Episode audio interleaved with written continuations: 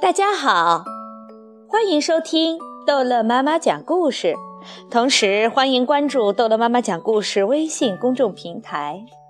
今天逗乐妈妈要继续讲的是《彼得兔全集之馅饼和馅饼托》。小猫瑞比左手拿着奶瓶，右手拿着一盘馅饼，猜猜谁是他要招待的客人呢？一天，小猫瑞比想邀请小狗达克斯来家做客。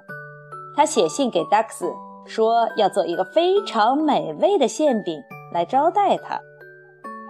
达克斯看完信后回信说，他四点一刻会准时到瑞比家。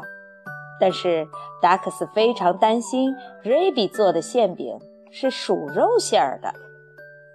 达克斯突然想起自己的馅饼烤盘。和瑞比的一样，就打算趁瑞比不在家时，把瑞比做的馅饼换成自己的。瑞比收到达克斯的回信后，马上做好薯肉馅饼，放进烤箱的下一层，因为上一层很容易烤糊。几乎在同一时间，住在村子另一头的达克斯也提着小篮子出门了。瑞比先到表姐塔贝莎的商店买了些方糖和茶叶，又在迪莫西的面包房里买了点松饼，然后提着篮子回家了。达克斯溜进了瑞比的厨房，把带来的馅饼放在了烤箱的上层，下层很难打开。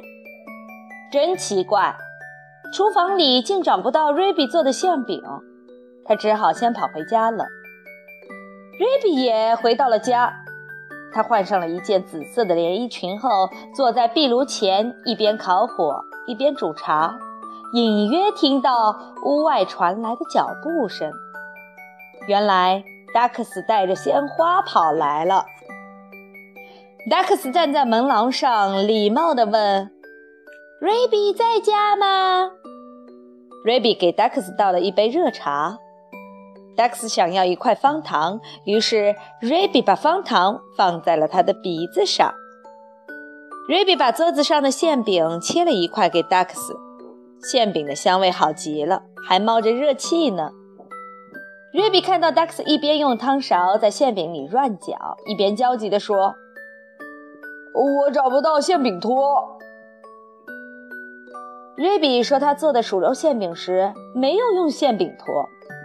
但是达克斯好像根本没有听见似的，呆呆地看着桌上的馅饼。突然，达克斯凄厉地嚎叫起来：“我会死的！我吞下了一个馅饼托。” ”Ruby 见达克斯一副痛苦的模样，只好跑去找喜鹊医生。喜鹊医生忙着把一个生锈的钉子放进墨水瓶里。喜鹊医生听完瑞比的话，有点不相信，不过还是决定飞去看看他的病人。达克斯听到烤箱传出的噼噼声，他打开烤箱上层，发现了自己做的馅饼，尴尬地把馅饼扔在了后院。达克斯见喜鹊医生来了，连忙说自己好多了，然后飞快地跑回了家。瑞比去后院打水时。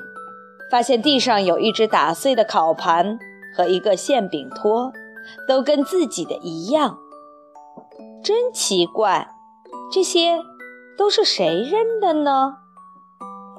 好了，这一集的故事就讲到这儿结束了，欢迎孩子们继续收听下一集的《彼得兔全集》故事哦。